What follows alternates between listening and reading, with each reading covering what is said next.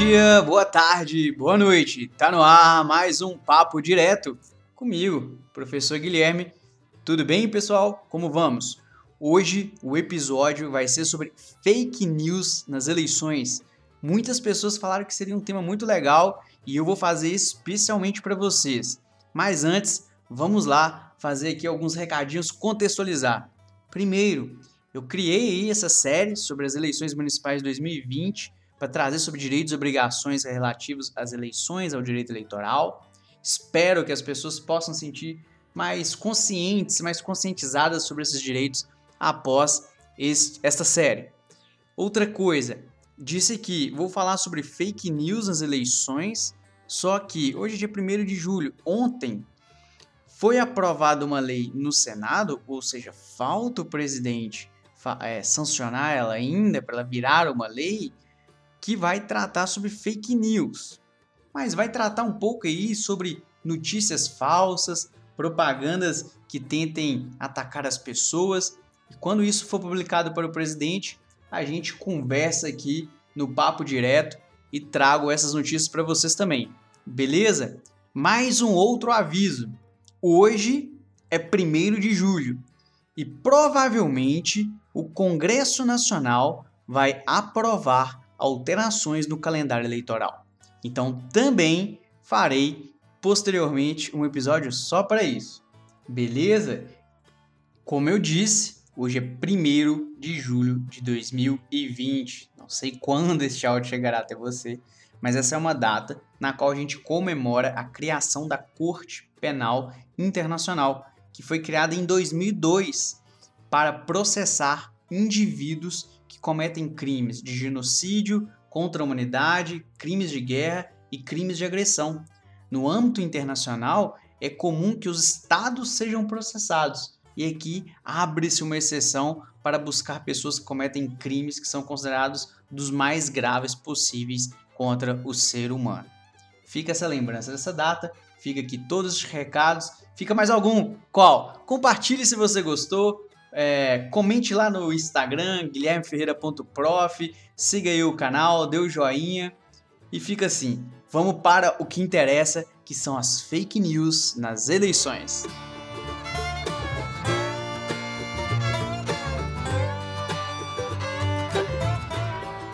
Vamos falar então sobre fake news. É um tema que está altamente na moda. Eu, inclusive, eu tenho uma certa preguiça de usar esse termo, mas vai além de preguiça, é uma rejeição de como que ele é usado meio que para o mal. Isso porque ele dá uma impressão suavizada da questão que realmente ela é. Além de ser usado por pessoas que não querem argumentar e dialogar, simplesmente discordam e falam, ah, é fake news. E ignoram verdades, não conseguem nem desconstruir o argumento do opositor e às vezes utilizam isso de uma forma maliciosa também. Ou seja, o termo é utilizado de forma antagônica e ambígua, seja para quem quer combater as inverdades, seja para aqueles que não querem encarar a verdade. É uma tradução assim, inclusive, se for literal, a gente pode chamar de notícia falsa. Só que até eu vi, estava lendo, o ministro Dias Toffoli, é, quando ele ainda era o presidente do TCL, chegou a falar, olha, essa tradução foi mal feita e esconde aquilo que o TSE tenta combater. Que ele não tenta combater uma notícia falsa, porque a notícia falsa pode ser um erro, pode ser uma verificação ou uma interpretação equivocada, mas ele tenta combater a notícia fraudulenta. E é nisso que a fake news deve ser combatida, ou seja, aquelas pessoas que tentam fraudar os fatos a partir de inverdades, de mentiras. Ora, se uma notícia é falsa, sabidamente falsa, aqueles que vinculam é, essas notícias devem ser responsabilizados por isso. A gente não pode, enquanto sociedade, construir uma ideia normalizadora de que criar mentiras espalhadas é algo natural, porque não é. Isso é contra uma evolução da sociedade. É um mal que vicia a própria noção de democracia pensarmos que as pessoas estão discutindo com informações que outras sabem que são falsas.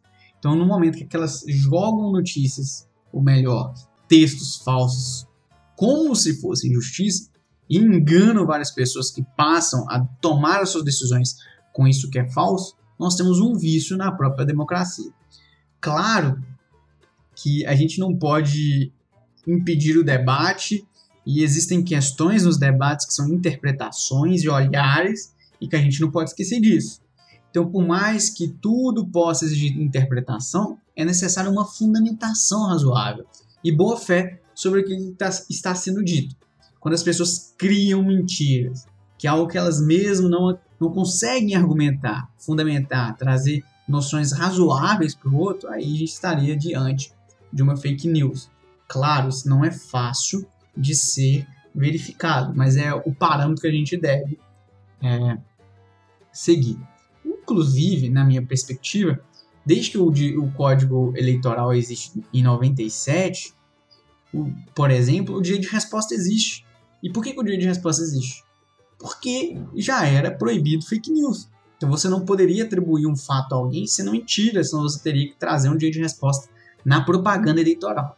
Então, para mim, o direito eleitoral já combatia as fake news. O problema é que ela veio por um meio que foi a internet. A expansão e o impacto da internet aumentou isso.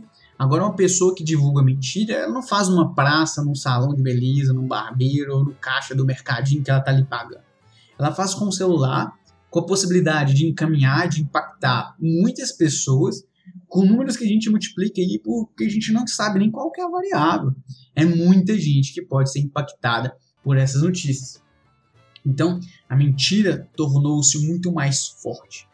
E os políticos aprenderam a disseminar, a usar textos que apelam para a simplificação de sentimentos. Quantas vezes não tem aquele problema que é super complexo, que as pessoas não sabem bem exatamente como resolver e vem uma mensagem, tipo, com várias figurinhas, com vários emoticons. Ah, acabaram os problemas, foi dito aquilo que ninguém quis dizer, a verdade absoluta. São coisas que tentam apelar, que tentam simplificar, e aí a gente já desconfia.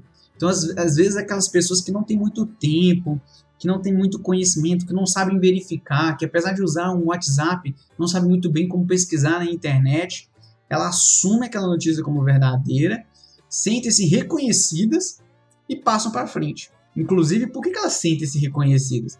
Porque é aquilo que ela queria ouvir. Ela não gosta do candidato A ou B, recebeu contra ele a mensagem, opa, é tudo que ela queria ouvir. Não é bom quando a gente quer ouvir algo, a gente ouve. E aí a pessoa tem mais facilidade para concordar ou para poder acreditar naquilo que ela quer ouvir. Quantas mentiras aí nos últimos anos nós não tínhamos como verdadeiras? Nossa, foram tantas é, afirmativas, eu não vou nem adentrar para não provocar debates políticos, partidários. Mas com certeza, de todos os lados, a gente consegue encontrar exemplos de coisas que eram falsas e foram replicadas como verdadeiras. Até desafio aí, tentem pensar, tentem lembrar algum fato que nitidamente era mentira, mas por muitas pessoas foram replicados como verdadeiros no cenário político, político nacional. E talvez o que as mentiras seja para qual lado for, qual partido for, tenham em comum para conseguir atingir essas pessoas é isso. Trazem uma mensagem que a pessoa queria ouvir para confirmar sua desconfiança sobre alguém ou um partido e são replicadas em massa por essas mesmas pessoas, além de computadores, de robôs, o que é ainda um, um crime eleitoral. Então isso ocorre nas fake news de forma muito reiterada. Pessoas que gostaram de ouvir algo simplesmente por gostarem, elas pegam aquilo como verdadeiro e replicam em massa, porque elas estão cheias de ódios e querendo mandar aquela informação para frente. E é por todo esse estrago, por toda essa influência que analistas políticos, inclusive, dizem que são muito negativas sobre essas propagações de mentiras em massas, é que o tema recebeu mais importância hoje, recebe mais debate sobre especialistas e possui normas voltadas especialmente para ele. A gente, eu destaquei aqui condutas, ou melhor dizendo, normas que combatem essas condutas. Então, é, eu disse no, no episódio sobre as propagandas eleitorais que existe a possibilidade de um direito de resposta, ou seja, quando alguém traz uma inverdade, algo que é fake news, algo que é mentira, o outro candidato, o interessado, não, não só o candidato, os interessados podem pedir um dia de resposta E aí aquele que vinculou notícia falsa, ele vai ter que, entre aspas, pagar para que a postagem seja feita, ou, ou, o tempo na TV, o tempo na rádio, se foi folheto, o que for, ele vai ter que ser o responsável para divulgar esse jeito de resposta. A gente disse sobre a responsabilidade civil, a possibilidade de um dano moral e a pessoa ter que pagar em dinheiro. Mas eu vou destacar, inclusive, as possibilidades enquanto crimes. Então, o Código Eleitoral, no artigo 223, ele fala que divulgar na propaganda eleitoral fatos que a pessoa sabe que é inverídico em relação a um partido ou um candidato, isso pode trazer pena de detenção de dois meses a um ano. O outro artigo, artigo 324, ele diz sobre caluniar alguém numa propaganda eleitoral. Caluniar, difamar, são termos aí que às vezes vocês veem e, e traz uma confusão para a pessoa que não é do direito, até para quem é do direito como eu, que não é da área penal, é, às vezes não, não lembra de cabeça. Então, inclusive, a difamação, é, eu não vou falar aqui, porque ela também é um crime eleitoral, eu vou falar do, da calúnia, porque eu acho que ela está mais ligada a fake news mesmo. Porque caluniar é você falar que uma outra pessoa cometeu um crime, só que ela não cometeu. Então você fala, ah, essa pessoa cometeu crime tal, roubou. Ah, ela foi corrupta no caso tal. E você não consegue provar, e a outra pessoa pode processar você por uma calúnia. Isso na propaganda eleitoral é um crime específico, 324 do Código Eleitoral. E a pena é de seis meses a dois anos. E digo mais, o parágrafo primeiro desse artigo, ele vai falar que se a pessoa que sabe que aquela imputação é falsa, ou seja, que aquilo é uma calúnia, e compartilha, propaga, divulga informação falsa, ela também está cometendo crime e também pode pegar de seis meses a dois anos de detenção.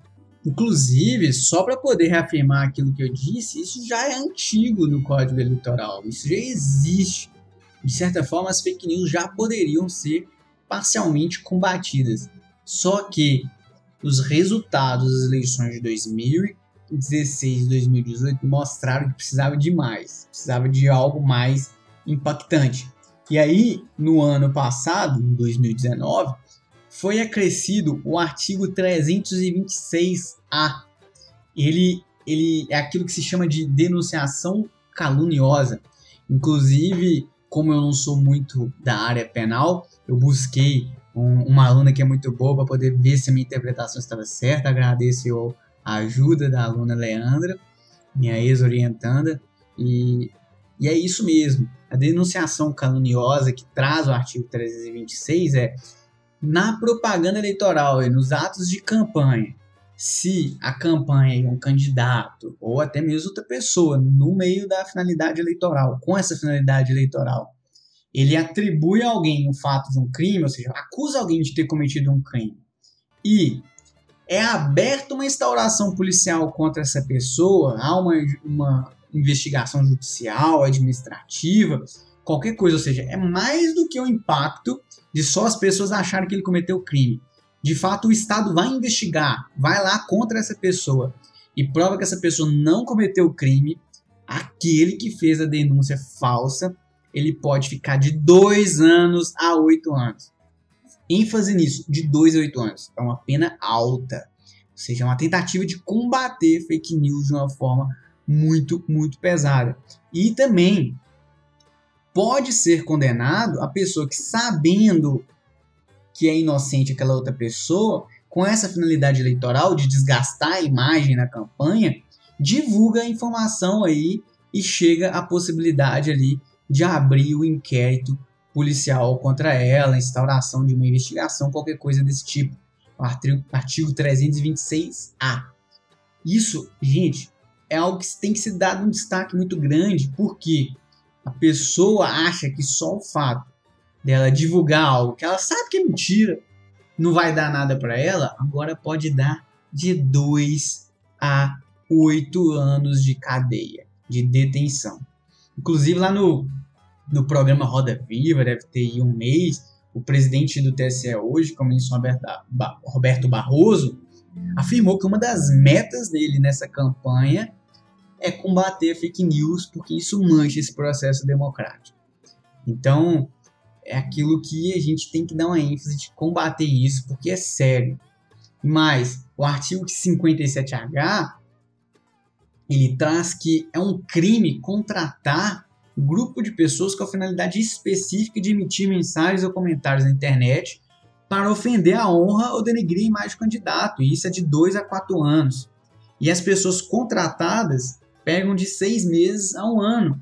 Então, é uma tentativa de barrar de todas as formas, como crime, inclusive, a divulgação de mentiras falsas, a criação, o contratar pessoas para ficar o dia inteiro ofendendo outras na internet. Tudo isso está completamente vedado. São vários crimes e que eu acho que pode ser utilizado para a gente refletir sobre fake news e, e até mesmo auxiliar nessa conscientização e na melhor divulgação de informações de uma propaganda mais limpa, mais ética. Qual que é a minha conclusão sobre isso tudo? E o que eu quero, inclusive, com essa fala?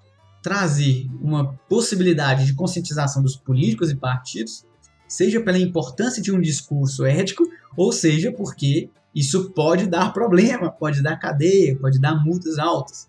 Conscientização de eleitores e cidadãos para que não cometam, não divulguem informações sem verificar, que pareçam absurdas, só porque é aquilo que você queria, só porque é contra o candidato que você não gosta. Não só também porque quando o cidadão conhece isso, sabe que isso é ilegal, ele pode olhar com um olhar negativo para aqueles que fazem essas práticas ilegais. O cidadão ou qualquer pessoa pode fazer a fiscalização então, aqueles que sabem disso podem ajudar na fiscalização, podem denunciar no Ministério Público, na Justiça Eleitoral.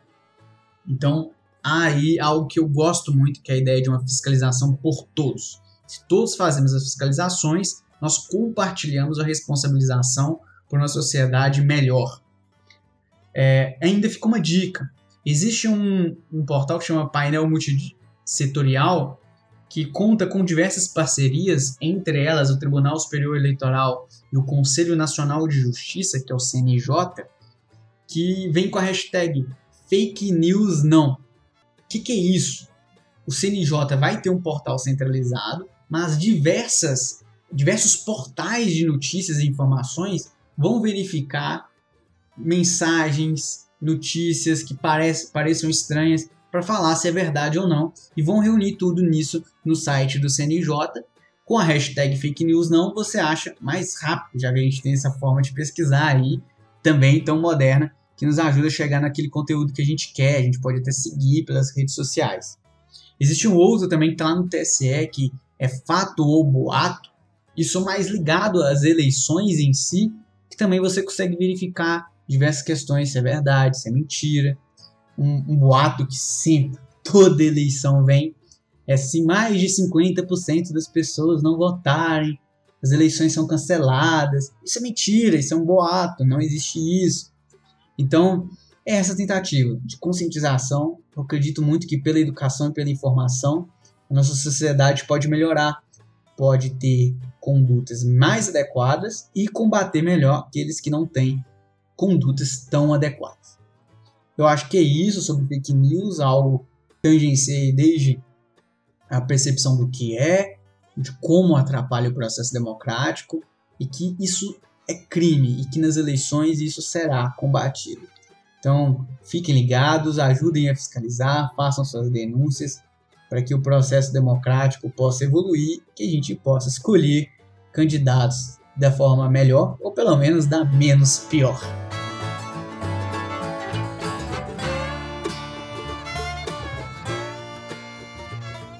Dito tudo isso sobre fake news e sobre como nos educarmos enquanto cidadãos, enquanto eleitores, espero que tenham gostado e vamos passar agora para as nossas dicas culturais com a dica da prima. Oi, gente, aqui é Paula. A dica de hoje é uma série da HBO. O nome dela é VIP e se escreve V-E-E-P. A série gira em torno do alto escalão político da Casa Branca e tem como foco a personagem vivida pela maravilhosa Julia Louis-Dreyfus, que inclusive levou todos os prêmios Emmy para os quais foi indicada. Ela começa a série no cargo de vice-presidente dos Estados Unidos e a trama se desenvolve a partir daí todos os personagens são maravilhosos. É uma série de humor ácido e muito perspicaz. E para vocês se divertirem um pouquinho mais, depois que vocês já tiverem começado a série e tiverem entendido a dinâmica dos personagens de Julia e de Tony Hale, Selina e Gary, respectivamente, eu sugiro que vocês busquem no YouTube a premiação do Emmy de 2013, quando Julia foi indicada e levou o prêmio. É muito bom, vocês vão dar boas risadas. Agradeço aí a grande dica da Paula. Achei essa dica dela muito cult, né? A forma que ela explicou. Fiquei curioso. É muita coisa, né? A gente escolhe algumas dicas da prima e vai ouvir. Das minhas dicas, a de hoje ela, ela foge um pouco do padrão em um mundo em que a cada dia mais as playlists têm ganhado notoriedade nos aplicativos.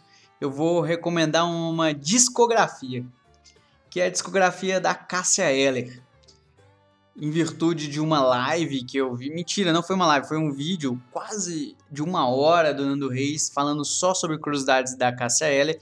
Eu decidi ver a discografia, ou melhor dizendo, ouvir a discografia em ordem cronológica, do primeiro até o final.